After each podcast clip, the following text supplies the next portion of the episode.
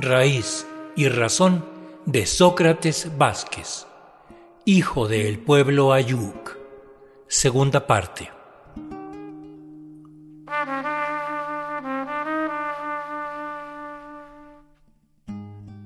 Hoy continuamos dando a conocer el pensamiento y sentir de Sócrates Vázquez, originario de Tlahuitoltepec Mijes, Oaxaca, quien forma parte de una nueva generación de luchadores por los derechos de los pueblos que va rompiendo, con su hacer constante, los prejuicios heredados por tantos siglos de discriminación y menosprecio por nuestras culturas. Los invitamos a escuchar con atención lo que nos brindó en una entrevista de largo aliento realizada por nuestra compañera productora de Radio Educación, Guadalupe Xochitlanesi Pastrana, que hemos aprovechado para elaborar varios programas.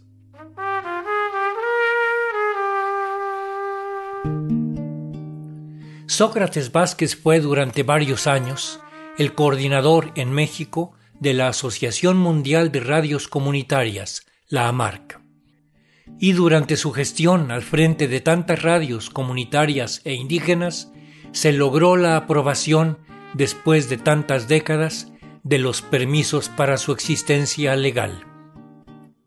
Fue fundador, hace ya 20 años, de Radio Gempo, la radio que transmite desde su natal Tlahuitoltepec. Sócrates Vázquez nos platica hoy sobre sus inicios en la radio, siendo estudiante de la Universidad Autónoma Chapingo. Su preparación académica con estudios de maestría y doctorado y su quehacer actual impulsando la creación y fortalecimiento de las radios comunitarias indígenas, sobre todo las que tienen a mujeres al frente, a través de una organización no gubernamental en la cual él participa.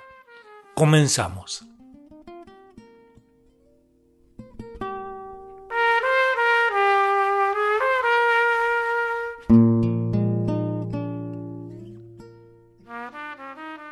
Oye, hace ratito nos hablabas de ti, de que participaste también en una radio, en un proyecto de radio en Chapingo. Entonces, cuéntanos esa parte. Tú estudiaste en Chapingo, después, ¿qué más seguiste haciendo? Cuéntanos sobre ti, sobre qué estás haciendo ahorita también. Bueno, eh, Chapingo creo que es un espacio eh, muy afortunado, ¿no? Por su política, no sé, ahora siento que está muy metido ya en las divisiones políticas muy fuertes, ¿no? La corrupción también. Pero creo que Chapingo es una oportunidad para muchos hijos de campesinos, de indígenas, que no tienen otra oportunidad de poder tener una carrera universitaria. Y eso fue mi, como mi, mi experiencia, ¿no? De estar en un espacio, este, con muchos compañeros y compañeras que vienen del medio rural, como otros imaginarios y llegar a una ciudad, decir, no manches, ¿cómo puede vivir la gente aquí? Siempre me preguntaba, ¿de dónde sale tanta agua para darle de beber a esta, este monstruo, no? No me imagino, ¿no? ¿De dónde sale tanta agua? De mi pueblo, de mi Alta. sí, o sea, ¿de dónde? O sea, ¿cómo, ¿cómo puede vivir la ciudad así? Es algo increíble, ¿no? Y después entendí que la ciudad no puede vivir sin el campo. Entonces, eh, no puede, no podría existir la ciudad sin el campo. Eh, entonces eso eh, me permitió estar ahí, conocer la gran diversidad rural de México, eh, incluso de otros países, este, para pues como contrastar diversas formas de convivencia y de visión de la agricultura. Entonces, pero decíamos, es que nosotros tenemos otras cosas, ¿no? Por ejemplo, conocíamos el ejido, la propiedad privada, entonces Decimos, nosotros tenemos la, propiedad comunal, por ejemplo, ¿no? que existe en nuestros pueblos. Eh, y eso es con lo que queríamos decir también en la universidad, ¿no?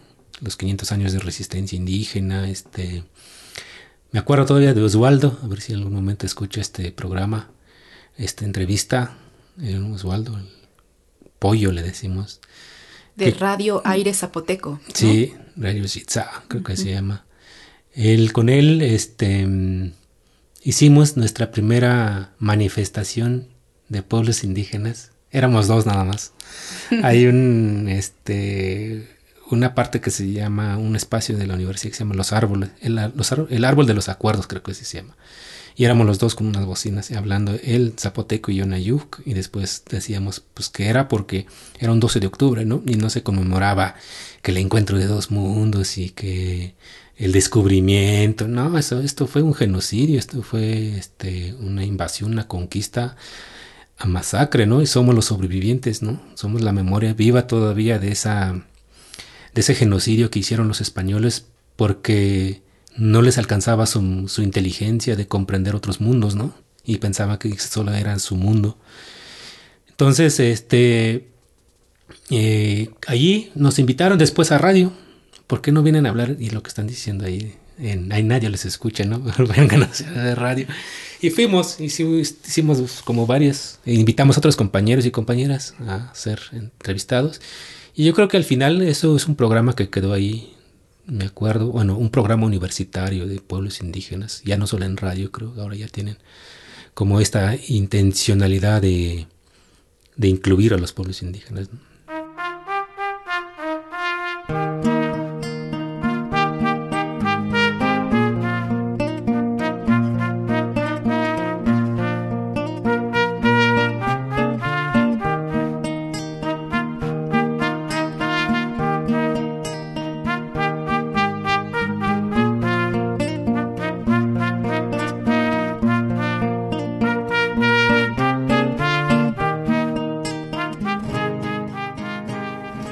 Y después eh, sabemos que tienes además una maestría, un doctorado. ¿Qué seguiste haciendo después de Chapingo? Ah, pues sí.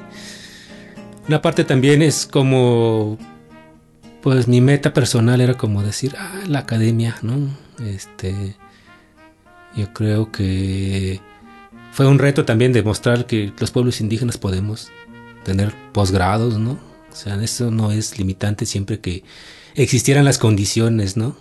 iguales para todos y demostrar que es posible. Hay compañeros y compañeras que están, han hecho posgrados, varios de mi pueblo, por ejemplo, que han logrado esto y esa es una muestra de que es posible y que hay que desmitificarlo también, que no solamente es para una élite académica, ¿no? Y eso más en ese sentido. Yo estudié la maestría en desarrollo rural, este, y mi reflexión, mi tesis se enfoca más a los pueblos indígenas siempre. Esta última del doctorado, también en desarrollo rural, está enfocado a la comunicación indígena. Pensando la comunicación indígena que va más allá de, del instrumento, del transmisor, de la cámara, de los micrófonos, lo que sea, ¿no? Sino que la comunicación indígena como un ente integral va más allá de, los instrumentos, sino que también va la memoria, la historia, los sueños, la lectura del territorio, ¿no? Este, cómo nos comunicamos con nuestro entorno, cómo nos comunicamos bajo otras frecuencias, que a veces la gente dice, ah, estás viajado, ¿no? Te fumaste algo, ¿no? Pues les hace falta, ¿no? También escuchar esas otras formas, ¿no? Esas otras formas de entender el mundo, relacionarse con el mundo, con el entorno, que no solamente es el FM o, la, o los hertz, ¿no? Sino que tiene que ser otras. Hay otras formas. Otras formas que hemos perdido, que hemos racionalizado mucho y que dejamos de sentir. Hemos dejado de sentir un poco para poder entender estas otras formas, ¿no? Entonces eso es lo que yo planteo en mi trabajo que yo hice del doctorado, retomando experiencias de otros países como Colombia, los compañeros Misak, este, que han avanzado también en este proceso de apropiación, de hablar de la comunicación propia, por ejemplo, desde el territorio. Y es basado el territorio, el territorio como un ente sagrado, integral, que te da de comer, que te da de vivienda, que te da alimento, que ahí te vas a quedar también, ¿no? Al morir te vuelves alimento otra vez, y es un ciclo. Entonces, este, eh, esa es mi experiencia, ¿no? Desde la pues desde la militancia de la radio indígena comunitaria, ¿no? Y hay una anécdota que me acuerdo cuando nosotros iniciamos la radio, decíamos que nosotros éramos radio comunitaria porque estábamos viviendo en comunalidad, ¿no? Normal. Y después nos dimos cuenta que había un movimiento de radios comunitarias en el mundo, ¿no? Órale, pues, ¿no? ¿cómo serán ellos, no? Nos preguntábamos, ¿no? ¿Cómo es que serán las radios comunitarias. Nosotros decimos porque pues, nuestra tierra es comunal, nuestras fiestas son comunales, nuestras autoridades se nombran en una asamblea comunitaria, no, son, no hay partidos políticos, este, no se hacen campaña, tienes que ser topil primero para que llegara a ser otro, otro cargo. Entonces es un proceso que decían, no, pues es que es, y la radio pues, es normal, natural, tiene que ser comunitaria. Entonces está en un espacio comunitario, este, un espacio de la comunidad, pues.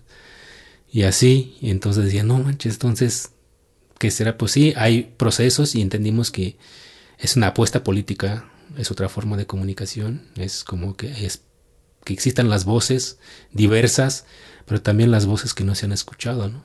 Que sí, que sí hablan, pero no se escucha, no se masifica, no tienen como este espacio, entonces esa es la intención de la radio comunitaria. Así, o bueno, así entendimos.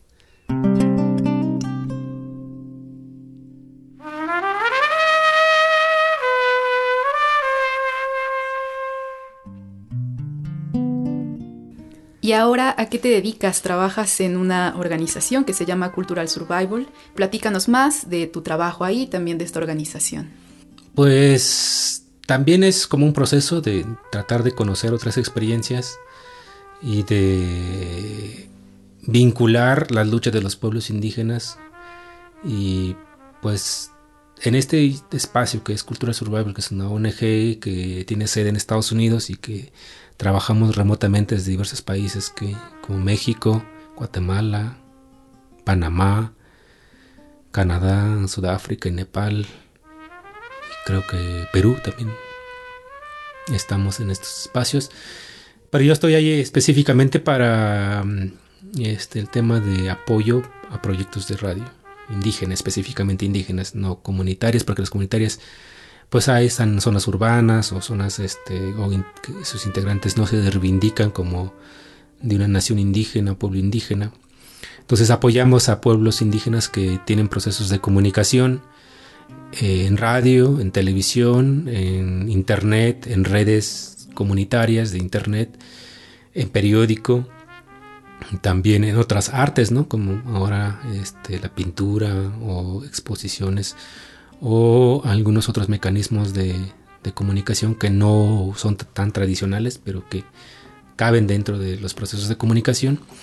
Eso hacemos y damos financiamiento a compra de equipo, capacitación, incidencia política para tratar de cambiar las legislaciones en algunos países o incidir de cierta manera para defender, por ejemplo, el caso de, las, de los compañeros de las radios de Guatemala, ¿no? que pudieron después de 15, 16 años, lograr que la, la Corte Interamericana de Derechos Humanos este, sacara una resolución que es violatorio del Estado guatemalteco hacia los, las acciones que ha hecho hacia, los, hacia las radios indígenas de Guatemala. Como esos casos, ¿no? También este, tratamos de fortalecer el papel de las mujeres comunicadoras como más activismo de las mujeres, este, más protagonismo, más en la dirección de las radios, que es un proceso lento, pero ahí va también, que también hay que entender el contexto y la situación histórica que han vivido las mujeres en las comunidades indígenas. Pero esos son como los ejes que se trabaja, entonces andamos en eso. Llevo ahí como tres años, siete meses por ahí.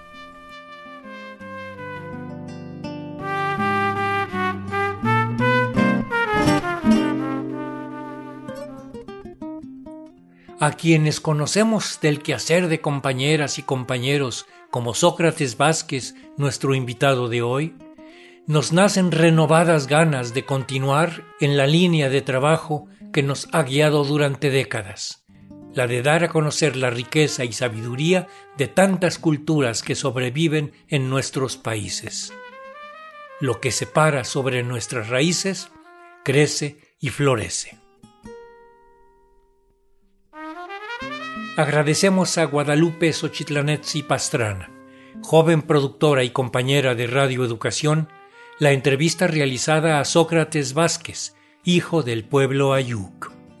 Acompañamos su palabra con la música de Benjamín García, su talentoso e inspirado paisano. Asistencia de producción, Analía Herrera Govea. Raíz y razón una serie a cargo de un servidor, Ricardo Montejano del Valle.